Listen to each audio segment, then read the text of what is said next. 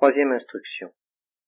Il y a dans la Genèse un épisode dont je voudrais vous donner lecture et qui s'appelle le combat de Jacob avec l'ange.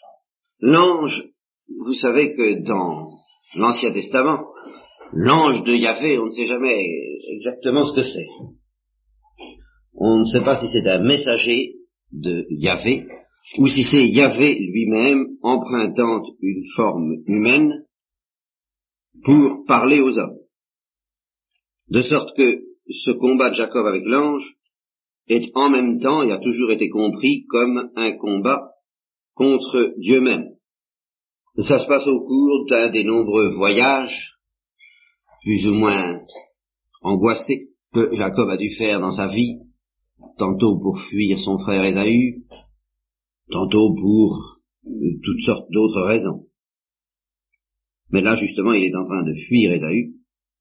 Il se lève et, ayant pris ses deux femmes, ses deux servantes et ses onze enfants, il passe le gué de Jabok.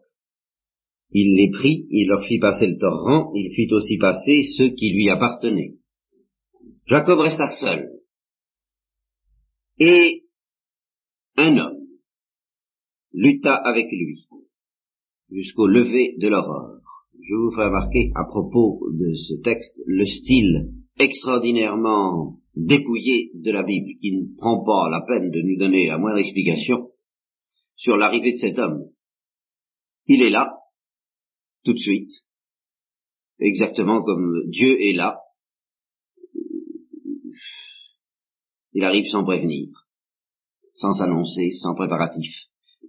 Jacob reste seul et un homme lutte avec lui jusqu'au lever de l'aurore. Qu'est-ce que c'est que cet homme? Comment est-il arrivé là? Nous ne le savons pas. Voyant qu'il ne pouvait pas le vaincre, cet homme n'arrivait pas à vaincre Jacob.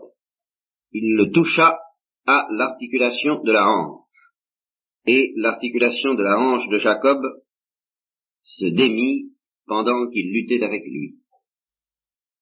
Il le blesse à cet endroit, autrement dit. Et alors c'est là où ça devient, ça commence à devenir inintelligible à première vue, déconcertant au possible.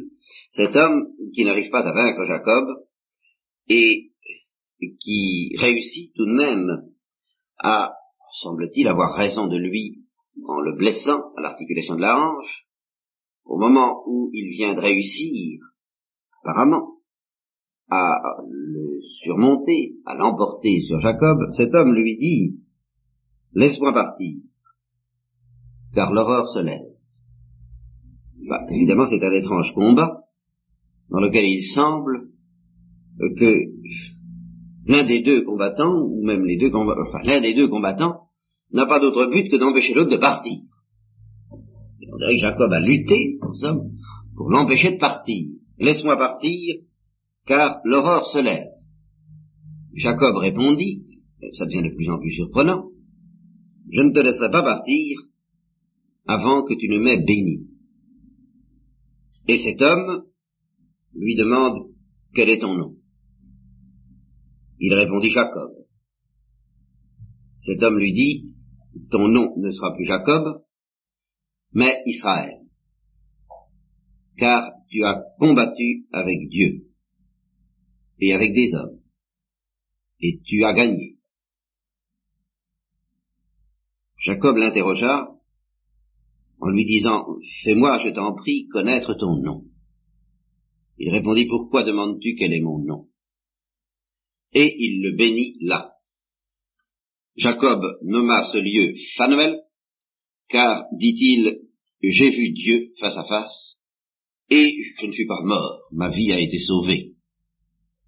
Et le soleil se leva quand il eut passé Phanuel, mais il boitait de la hanche. C'est pourquoi les enfants d'Israël ne mangent pas jusqu'à ce jour le grand nerf qui est à l'articulation de la hanche, parce que Dieu a touché l'articulation de la hanche de Jacob au grand nerf. À première vue, ce texte est absolument déroutant, tout en ayant une grandeur euh, censée très beau, même si on ne comprend pas très bien. C'est un peu du, Shakespeare, c'est une sobriété d'une intensité, d'une palpitation, je dirais, extraordinaire derrière ces deux hommes, au-delà de, du combat entre le corps de ces deux hommes, on a bien l'impression que ce sont leurs âmes qui sont en corps à corps, et qu'il s'agit finalement d'un corps à corps d'amour. Mais pour en comprendre toutes les nuances et tous les détails, évidemment, ce n'est pas facile. L'idée générale, c'est que Jacob semble s'en prendre à Dieu, au fond. Ça n'est pas dit si ce n'est à la fin, mais c'est tout de même ça. Et qu'il essaie de retenir Dieu, et qu'il essaie d'obtenir de Dieu ce qu'il veut.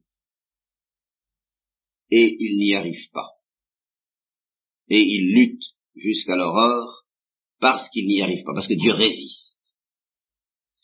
Et cela nous rapproche déjà beaucoup de l'expérience de notre propre vie.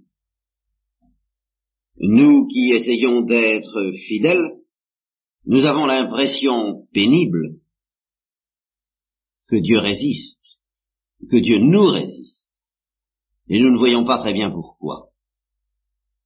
Nous avons de ce chef la tentation de penser que Dieu résiste toujours, que Dieu est un être qui ne cède pas facilement, que ses desseins restent obscurs, impénétrables et douloureux, et qu'il faut être un saint, toujours la même chose, comme on dit, il faut être un saint, et on sait ce que ça coûte, pour que Dieu se décide à ne plus nous résister.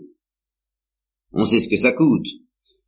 Comme Thérèse d'Avila, euh, l'histoire n'est pas certaine, mais elle est bien significative, elle est bien vraie dans sa signification.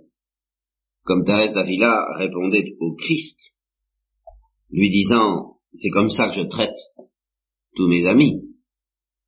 Eh bien, ça m'étonne pas que vous en ayez si peu. Nous avons l'impression que Dieu nous résiste, alors que Dieu ne demande qu'à être vaincu. Qu'est-ce que ça veut dire cela? Bien, Dieu nous aime et il souhaite pouvoir se mettre à notre merci. Il souhaite se trouver par rapport à nous dans la situation où il se trouvait par rapport à une Thérèse de l'enfant Jésus qui manifestement faisait de lui ce qu'elle voulait. Elle l'avait enchaîné et le moindre de ses désirs semblait être exaucé. Il y a un passage extraordinaire de Saint Jean de la Croix qui nous décrit l'attitude de Dieu à l'égard d'une âme entièrement purifiée, cette humilité avec laquelle il se met à son service, en prévenant le moindre de ses désirs, eh bien Dieu désire être vis-à-vis de nous dans cette situation, comme il l'était plus encore que pour Thérèse de l'Enfant Jésus, plus encore que pour cette âme dont parle Saint Jean de la Croix, comme il était bien entendu vis-à-vis de la Sainte Vierge. Il souhaite être vaincu par notre prière, par nos désirs, par notre faiblesse même, en telle sorte qu'il se mette au service de cette faiblesse. Mais pour cela, pour arriver à vaincre Dieu ainsi, il faut que nous lui offrions une certaine attitude justement une certaine faiblesse, une certaine pauvreté. Si nous voulons vaincre Dieu, pour vaincre Dieu, il ne faut pas employer les moyens qu'on emploie pour vaincre les hommes ou pour vaincre les créatures, c'est-à-dire augmenter nos forces. Celui qui voudrait vaincre Dieu en augmentant son capital de force, en réunissant des armées au sens matériel, et même au sens spirituel. Celui qui se dirait, ah, si j'avais la force d'un ange, je pourrais peut-être tout de même lui faire face. Je pourrais peut-être tout de même me défendre contre lui, exercer une pression sur lui. Celui-là ferait bien entendu un raisonnement de fou. Quelle que soit la puissance spirituelle dont on dispose, Il n'y a évidemment aucune proportion entre cette puissance et la puissance de Dieu. Et c'est précisément le péché. Je n'aurai pas le temps de vous en parler, mais il faut tout de même que j'y fasse une allusion au cours de ces quelques instructions. Le péché, le grand péché, le péché catastrophe, catastrophe cosmique, dirais-je, dans l'histoire du genre humain et dans l'histoire des anges, dans un cas comme dans l'autre, le péché initial, le commencement du péché, ce fut une tentative de ce genre.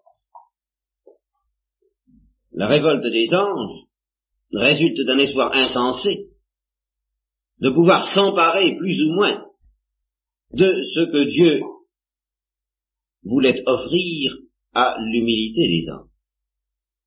Et le péché des hommes, c'est aussi d'abord un espoir insensé de franchir les frontières de la condition humaine et de s'emparer du feu du ciel. C'est exactement d'ailleurs la suggestion de Satan à Ève. Quand Ève lui dit le fruit de l'arbre qui est au milieu du jardin, Dieu a dit vous n'en mangerez pas et vous n'y toucherez pas pour ne pas mourir. Et le serpent dit à la femme non, vous ne mourrez pas. Et tout commence avec cette parole. Non, vous ne mourrez pas. Mais Dieu sait le jour où vous en mangerez, vos yeux s'ouvriront et vous serez comme Dieu. C'est la grande tentation. Devenir comme Dieu, plus ou moins à la force de nos poignets, grâce à la possession de tel ou tel secret, en l'occurrence le secret de la science du bien et du mal, qui, décuplant nos forces à l'infini, nous permettent d'entrer par notre propre industrie dans une région, dans un domaine où nous pourrions d'une certaine manière lutter d'égal à égal avec Dieu. Il existe un écrivain anglais tout à fait inconnu, et en France et même en Angleterre, un écrivain que je ne vous recommanderai pas sans beaucoup, beaucoup de réserve parce qu'il est assez inquiétant. Je l'ai découvert tout à fait par hasard. Il s'appelle Arthur Machen. M-A-C-H-E-N.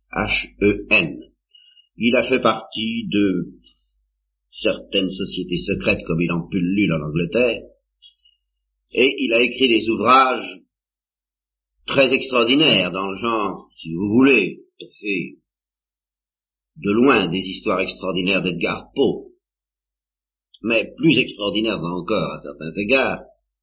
Et ce qui signale cet écrivain tout de même à l'attention c'est une lucidité tout à fait singulière à l'égard des choses spirituelles. Je ne le connais pas d'ailleurs, j'ai lu simplement un extrait d'un de ses livres. Je ne vous dirai pas où a été publié cet extrait parce que c'est dans un livre qui ne vaut vraiment pas quatre sous, ça ne vaut pas la peine d'être mentionné, de mentionner cet ouvrage au cours d'une retraite. Mais j'avoue que le passage cité est vraiment assez saisissant. Il s'agit d'un entretien, comme il y en a souvent, si je peux dire, en Angleterre, de ces gens qui, au coin du feu, dans une atmosphère tout à fait tranquille, dans un style qui leur est propre, qui n'est pas un style de spéculation abstraite, discutent des grands problèmes, des grandes choses. Et l'un des interlocuteurs, celui qui est porteur de la doctrine, si je peux dire, explique à son ami que le péché, tel qu'il l'entend, est une chose assez rare, et que ça n'a rien à voir avec nos petits péchés de faiblesse. Que ça suppose une véritable ascèse, et d'une certaine manière un véritable héroïsme analogue à celui des saints. De même, dit-il, qu'il peut exister un saint qui n'ait jamais euh, pratiqué aucune de ces petites vertus auxquelles on reconnaît habituellement la perfection humaine, ce qui n'est pas tout à fait exact, bien entendu, mais on comprend ce qu'il veut dire. Euh, ce n'est pas en étant bien gentil, simplement, en étant euh, soumis à la vie sociale, qu'un homme devient un saint. Et il peut arriver, en effet, qu'un saint pose des actes de vertu et même d'humilité extrêmement secrets, extrêmement cachés, qui, au dehors, ne produisent pas d'effets extrêmement sensibles et admirables. C'est pour ça qu'il y a des saints inconnus, des saints méconnus, des saints incompris. Ça arrive assez souvent. Oh, on pourrait presque dire, on pourrait dire presque toujours. Comme le disait cette religieuse de Thérèse de l'Enfant Jésus, parce qu'elle venait de refuser un médicament quelques semaines avant sa mort. Non seulement ce n'est pas une sainte, mais ce n'est même pas une bonne religieuse. Et bien de même qu'un saint peut ne jamais avoir commis aucune de ces bonnes actions auxquelles nous croyons naïvement les reconnaître. Un pécheur, comme je l'entends, dit-il, peut n'avoir jamais commis aucune mauvaise action au sens banal de ce mot. Alors son ami est très déconcerté par de tels propos. Le péché est rare, le péché suppose une véritable ascèse, une sorte de sainteté à l'envers, une fidélité impitoyable, un dépassement constant de la médiocrité humaine. Il dit, mais alors qu'est-ce que c'est que le péché? Et il répond à peu près, parce que mon souvenir n'est pas peut-être tout à fait fidèle, eh bien, c'est de franchir une région interdite. Voilà. De prétendre, par ses propres moyens, franchir une région interdite. Et franchir une région interdite, dans l'espoir, en effet, d'atteindre à une autre région où l'on puisse, d'une certaine façon, entrer en concurrence avec Dieu. On ne prétend pas, notez-le bien, je ne pense pas que ni Lucifer, ni les grands pécheurs dont parle cet individu, et qui ont existé, et puis au moins, ce fut au moins le cas d'Adam et Ève, c'est exactement ça finalement. Eh bien, les grands pécheurs dont il parle n'ont jamais eu la prétention d'être égaux à Dieu en toutes choses. Non, c'est pas tellement. Leur tentation, ça a été plus exactement d'obtenir par leur industrie le moyen de parler d'égal à égal avec Dieu.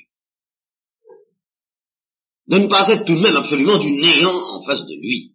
De ne pas être absolument à sa merci et dans sa main. D'avoir de quoi lui faire face. Alors après ça, eh bien, après ça, on ne demande qu'à négocier. Ça, tout à fait d'accord. Eh bien, c'est insensé, bien entendu. Nous n'en revenons pas qu'une créature puisse avoir une tentation pareille tellement c'est fou. Et pourtant, c'est un fait. C'est un fait dont l'explication appartient aux théologiens et les pauvres théologiens font ce qu'ils peuvent. Ils ont du mal.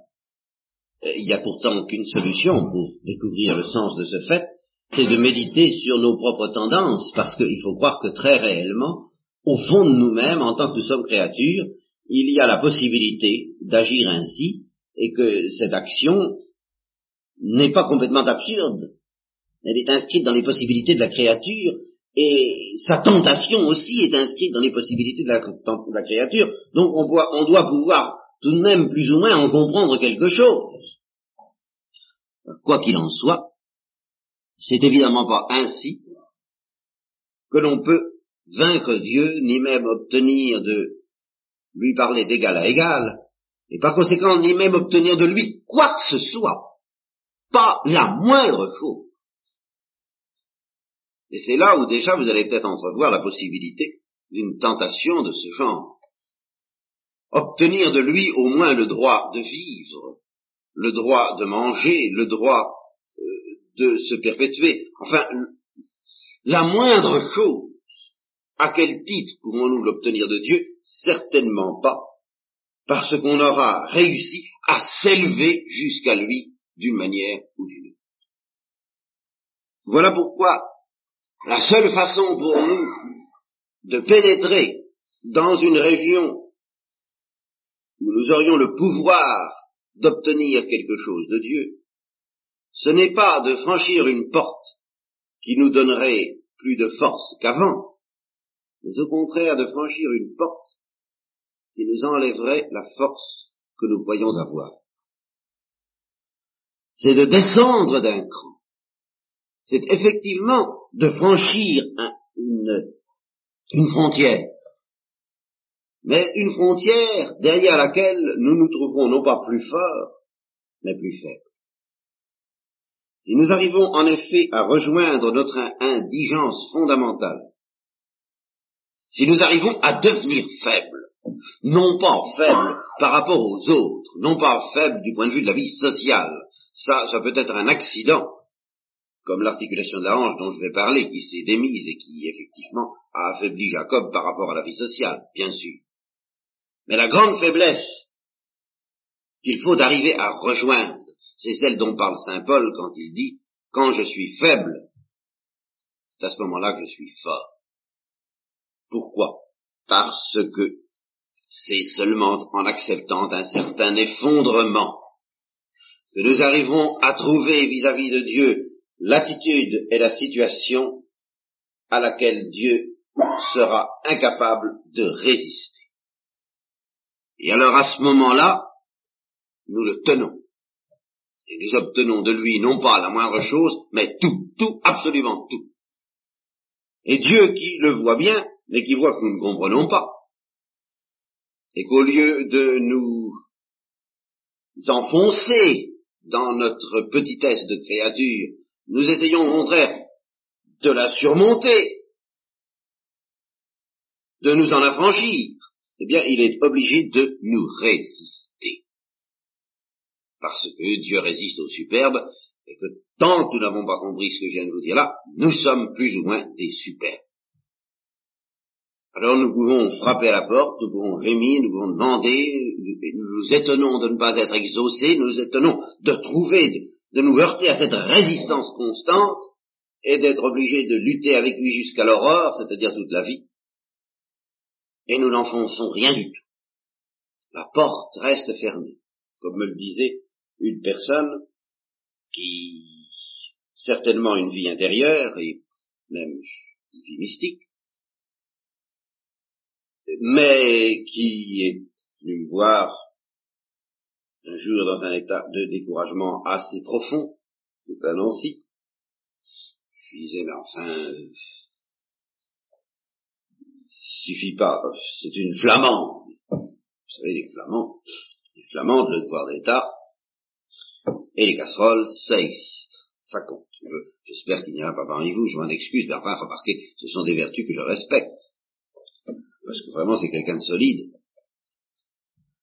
Alors, euh, eh bien, euh, qu'est-ce que vous voulez, mon père? Euh, J'ai ceci à faire, j'ai cela à faire, et, et en même temps, elle m'expliquait à quel point cette, sa conduite, son attitude était stupide, mais tout en proclamant qu'elle était stupide, elle proclamait qu'elle ne pouvait pas faire autrement. Alors, je dis, enfin tout de même, vous m'avez l'air de, au fond, de ne pas espérer que Dieu puisse vous ouvrir la porte. Et elle m'a répondu, ah là là, j'ai espéré dans ma jeunesse qu'il m'ouvre la porte. Et j'ai foncé. J'ai espéré le trouver. Et puis je me suis aperçu que je débouchais sur une citadelle, entourée de murs extrêmement épais, et j'ai cherché la porte. Pendant des mois, j'ai tourné autour de cette citadelle, dans l'espoir d'y pénétrer, et j'ai rien trouvé. Et depuis ce moment-là, bien je vis. Je vis comme je peux. Je fais mon devoir. Je m'occupe des autres. Mais je n'espère pas franchir cette citadelle. Ça n'est pas pour cette vie. Ou tout au moins j'ai cru que ce n'était pas pour cette vie. C'était pas pour moi que j'avais mis bien de l'orgueil à prétendre y pénétrer. Ici nous retrouvons, pour ceux qui ont pu assister sur la charité, nous retrouvons sous une autre forme la conception cartésienne de la vie, tout, au moins elle était mûre pour se livrer à cette conception cartésienne de la vie, ce qui prouve que c'est une tentation bien humaine et que c'est pas simplement Descartes qui l'a inventé, il s'est contenté de, si je peux dire, d'organiser l'existence d'une manière aussi intéressante que possible en fonction de cette, de cette conception, selon laquelle, eh bien, la citadelle divine ne nous ouvre pas les portes ici-bas. Eh bien, c'est ça, c'est au fond un combat de Jacob, comme, une, comme un autre, l'histoire de cette femme. Elle a dû lutter jusqu'à l'horreur, elle y a d'ailleurs peut-être un petit peu trop renoncé, alors là, j'ai fait ce que j'ai pu pour lui expliquer. Parce que Dieu résiste, et il donne l'impression, en effet, qu'il s'agit d'une citadelle.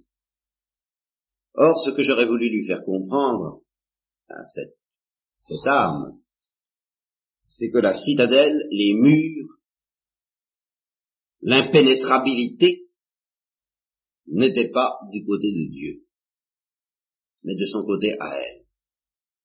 Et que malgré les apparences, c'est Dieu qui avait fait le tour de sa propre citadelle et qui n'avait pas trouvé la brèche, ou qui n'avait pas réussi à faire la brèche, ou qui avait jugé plus prudent, miséricordieux, d'attendre, pour faire cette brèche, eh bien d'attendre l'aurore, c'est-à-dire la fin de sa vie. Quoi qu'il en soit, cette blessure faite à la hanche de Jacob, c'est l'image de cette brèche par laquelle Dieu pénètre dans notre citadelle et il ne peut pas pénétrer s'il ne nous l'inflige pas.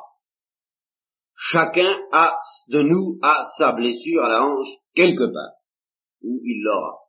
Et par blessure à la hanche, je n'entends pas tellement des épreuves douloureuses.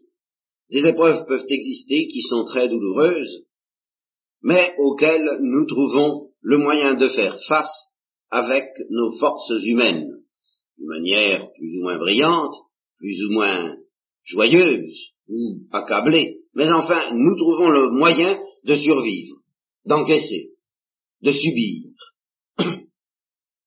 avec notre courage humain, notre patience humaine, notre philosophie humaine, à la suite de quoi nous disons la vie n'est pas drôle, et nous continuons. Mais la blessure à la hanche, c'est encore autre chose. C'est quelque chose de beaucoup plus intime, de beaucoup plus secret, et qui nous bouleverse bien plus parce que nous ne voyons pas comment lui faire face avec nos ressources humaines. Là, vraiment, nous sommes vaincus, ou nous pourrions l'être si nous voulions en prendre conscience. C'est le point où nous ne sommes pas fiers, le domaine secret où nous perdons la face et où nous devenons, où nous pourrions devenir, si justement nous acceptions de regarder cette blessure à la hanche en face, où nous pourrions devenir de pauvres petits. Voilà. De pauvres êtres blessés, démunis, qui ne savent vraiment plus comment ils vont en sortir, qui sont vraiment plus ou moins dans la détresse. Et je répète, une détresse qui n'est pas nécessairement tapageuse, éclatante, qui peut être quelque chose de tout à fait subtil, de tout à fait intime. Mais enfin, nous l'avons tous, par un bout ou par l'autre. Nous le cachons aux autres, et souvent nous le cachons à nous-mêmes, mais cette brèche existe. Enfin, je vous souhaite pour vous qu'elle existe. En tout cas, elle n'est véritablement franche que le jour où nous l'avons reconnue, où nous l'avons avouée, et où vraiment Dieu nous a rendus infirmes pour le restant de notre vie. Voilà. Voilà la grande différence entre une épreuve et ce que j'appelle la blessure à la hanche. Une épreuve, c'est quelque chose d'extérieur à nous, qui nous opprime, qui nous écrase, qui nous fait souffrir plus ou moins, mais qui nous laisse intacts. Cette chose-là, c'est véritablement une infirmité. Eh bien, c'est seulement grâce à cette infirmité, qui n'est pas encore la grande pauvreté, mais qui en est le chemin, c'est seulement grâce à cette infirmité que Dieu nous apprend, au lieu d'essayer de nous surpasser, à prendre conscience de notre condition humaine de notre condition infirme, de notre petitesse, de notre pauvreté, à nous y réfugier, si j'ose dire, de façon à n'avoir pas d'autre arme lorsque nous essayons de faire face à Dieu, à n'avoir pas d'autre arme, à n'avoir pas d'autre visage, à n'avoir pas d'autre argument que cette blessure par où notre force s'écoule sans que nous puissions la retenir parce que nous avons vraiment été atteints au cœur de nous-mêmes. Et que là, euh, toutes nos forces de résistance sont atteintes dans leur euh, acuité la plus vive, alors nous ne pouvons plus, pouvons plus faire le malin. C'est fini. Vous savez, comme quelqu'un, ça arrive dans, la vie, quand on se bat avec quelqu'un, quand on, discute, on s'envoie des, des, rosseries, vous savez, les langues de vipère. Alors, en général, toute rosserie en engendre une autre, c'est-à-dire stimule, en somme, la force de se défendre et de faire plus encore, jusqu'au moment où il y en a une qui trouve la brèche, qui nous atteint là, ah, touché, blessé. Eh bien, Dieu ne peut rien faire avec nous tant qu'il n'a pas, nous a pas mis dans cet état-là. Parce que tant qu'on a le moyen de la ramener si peu que ce soit, mais il est obligé de nous résister. Il ne peut pas céder à l'insurrection de notre force. Il ne peut céder qu'au cri de détresse de notre infirmité. Alors là, tout ce qu'on voudra. Et c'est bien la suite de l'histoire de Jacob. Dès qu'il l'a blessé, dès que Dieu l'a blessé, puisqu'il s'agit de Dieu finalement, on assiste à ce spectacle extraordinaire que c'est Dieu qui se met à prier Jacob. Tellement il est devenu dans sa dépendance, tellement il sait que désormais Jacob a tout pouvoir sur lui, il est obligé de lui dire, laisse-moi partir. Et c'est Jacob qui commande. Je ne te laisserai pas partir avant que tu ne m'aies béni. Et Dieu est heureux. Il est heureux que Jacob ait trouvé le moyen de l'enchaîner, le sésame, c'est comme dans ces histoires de contes de fées où il y a une formule magique. Si on a la formule magique, on tient. On enchaîne la personne. Si on l'a pas, ben, il n'y a rien à faire. Eh bien, Dieu, la formule magique, à l'aide de laquelle nous pouvons nous emparer de lui, c'est notre infirmité. Et puis nous, nous courons, nous courons après tout, nous passons notre temps à la fuir.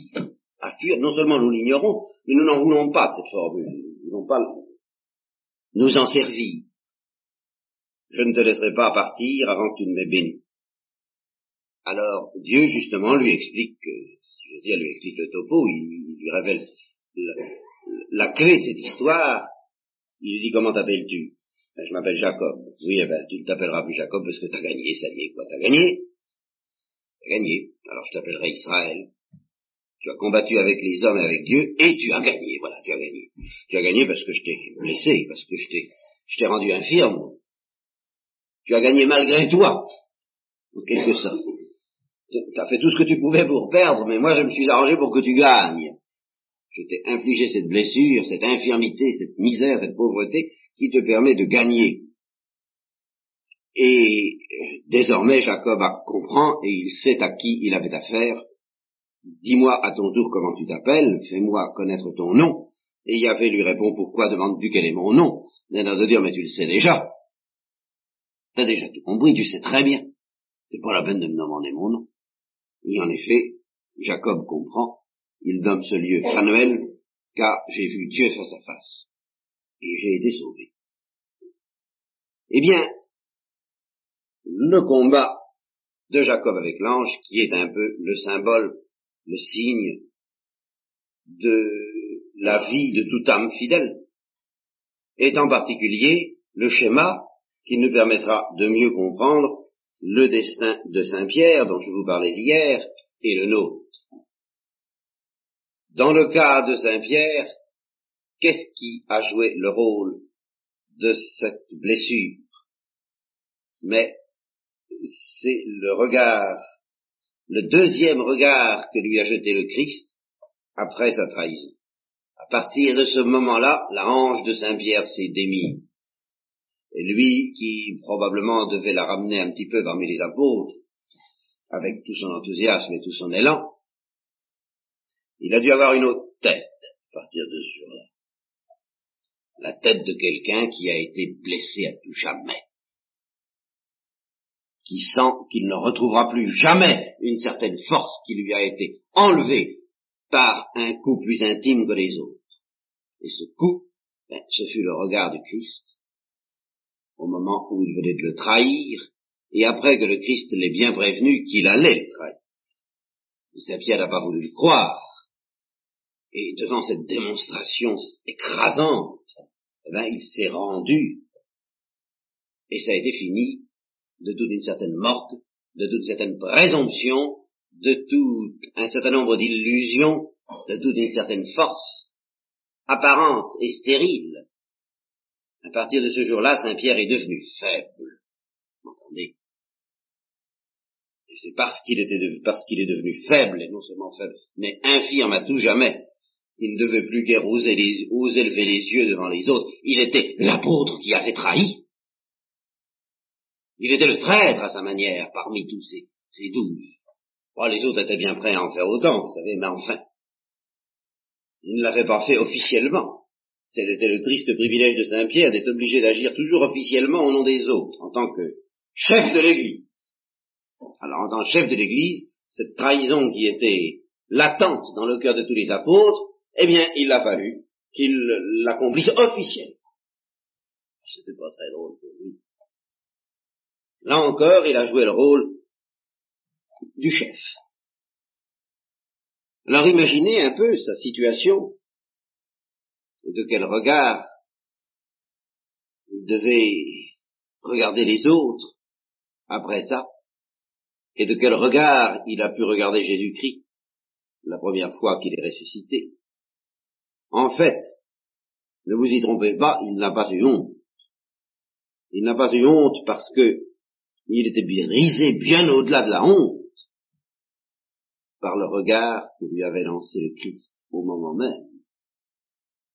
Au moment même, ce qu'il a fait à Dieu lui a paru tellement plus écrasant, et il a vu ce qu'il avait fait dans une lumière tellement élevée, celle de l'amour, qui avait été méconnu par lui.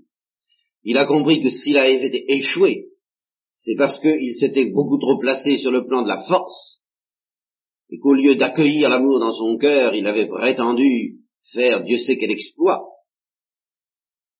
Alors, en voyant cela, il a été effondré invisiblement et intérieurement devant Dieu, bien plus qu'il ne pourrait jamais l'être devant les hommes et devant ses frères, de sorte que le regard qu'il a pu jeter sur les hommes en sortant de là, ce ne fut pas un regard de honte. Au fond, c'est un regard absolument semblable à celui que peuvent jeter sur les hommes ceux qui ont été enlevés par Dieu et introduits dans un autre monde. Un regard de miséricorde. Parce qu'il a vu désormais que ses frères non plus, et les juifs encore moins, ne comprenaient rien à cette histoire-là. Il a vu qu'ils n'y comprenaient rien comme lui n'y avait rien compris. Il a vu qu'ils en étaient toujours au même point que lui avant cet événement. Et il a eu pitié d'eux comme il a eu pitié de lui, parce que il savait que sans cette blessure à la hanche, bah, on ne peut rien y comprendre. Alors il ne leur en voulait pas, mais il n'avait pas honte. Je vous le répète, il était écrasé bien au-delà de tout cela. Et en même temps, au moment même où le Christ l'a achevé, si j'ose en le regardant, et où il s'est mis à pleurer amèrement, au moment même où il a subi cette défaite, il a senti, au fond de son cœur, qu'il possédait définitivement l'arme de la victoire.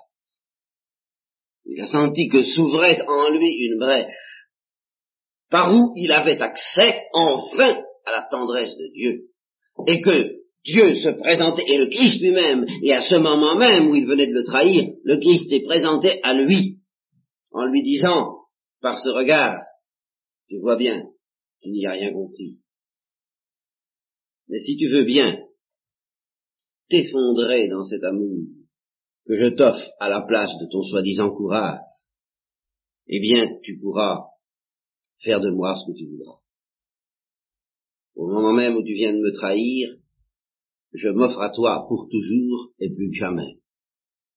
Seulement, ne fais plus l'imbécile. Change d'attitude, accepte de devenir infirme pour toujours, et nous ne serons plus jamais séparés. Voilà ce que c'est que cette conversion intime que j'appellerais la conversion des âmes fidèles. La conversion de ceux qui ont déjà tout donné ou voulu tout donner. Et si au fond de vous-même vous avez l'impression pénible de ne peut-être pas avoir encore tout donné, je crois que cela suppose tout de même le désir de le faire. J'espère que, j'espère, pas sûr, que si vous n'allez pas plus loin, ça n'est pas faute de bonne volonté, mais faute d'avoir accompli peut-être cette conversion, d'avoir subi cette blessure libératrice, comme le coup de bistouri, qui permet aux, aux microbes et à la pourriture de notre sang de s'échapper. Ce coup infligé au rocher par Moïse, qui permet à l'eau de s'écouler, qui tire de notre cœur de pierre des larmes bienfaisantes, bien, c'est peut-être faute d'avoir subi cela. Il faudra que vous le subissiez un jour ou l'autre pour entrer dans le royaume des cieux. Ça ne dépend pas de vous, en sens que c'est l'œuvre de Dieu, ça dépend de vous, en ce sens qu'il vous demande tout de même d'y collaborer, et que la collaboration la plus... Enfin, il n'y a pas de collaboration si on ne comprend pas un peu.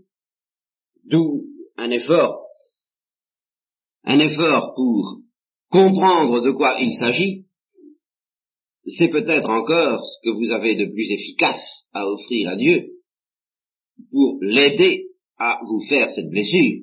C'est comme si vous disiez, écoute, euh, on se bat, on se bat là, on n'avance pas grand-chose. Vois-tu, là, cet endroit-là, hein, attends, il va, il va falloir que j'y fasse une blessure. Tu pourrais pas essayer de me la découvrir un peu pour que ça soit plus facile, que je puisse opérer plus tranquillement eh bien, c'est tout ce que nous avons à faire, finalement. On dira, bon, ben alors si c'est ça, écoutez, d'accord, je vais, je vais essayer de découvrir la plaie, découvrir l'endroit où vous voulez frapper, euh, c'est-à-dire le cœur.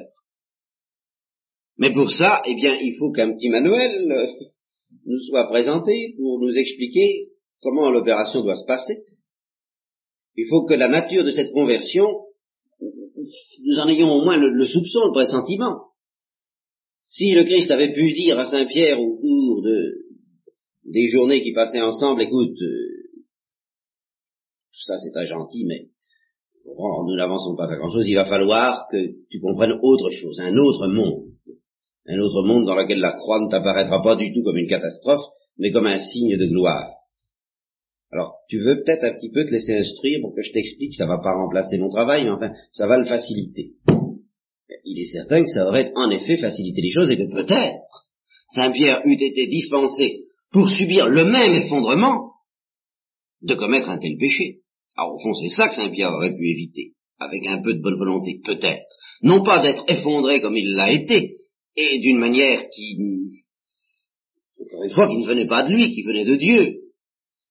Ça, Saint-Pierre ne pouvait pas éviter ça. Il fallait bien qu'il s'effondre devant le regard du Christ une deuxième fois. Mais il aurait peut-être pu, et dans la théorie, il aurait sûrement pu, parce que Dieu ne peut pas vouloir le péché.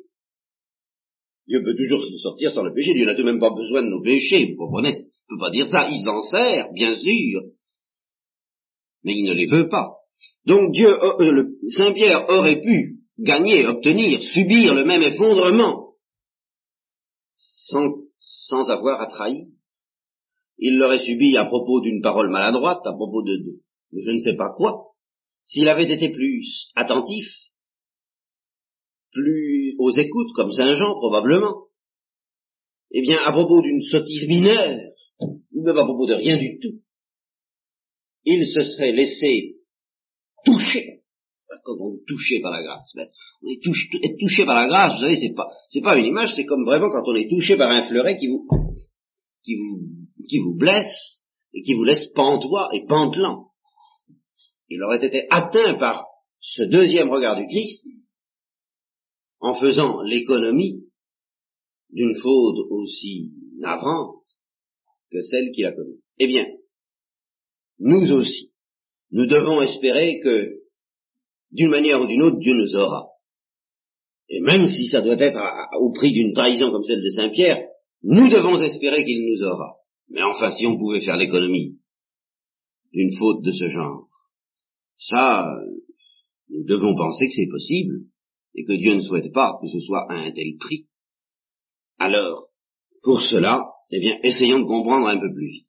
Voilà pourquoi, à partir de tout à l'heure, je vais commencer à vous donner des explications plus précises, plus techniques, sur la nature des illusions de Saint-Pierre, en tant que nous les partageons, ce sont les nôtres, ce sont toujours les mêmes, et la nature des vérités auxquelles il a eu accès aisément, pleinement, dans, dans l'allégresse et dans la douceur, à partir de sa trahison bien entendu, surtout de sa conversion.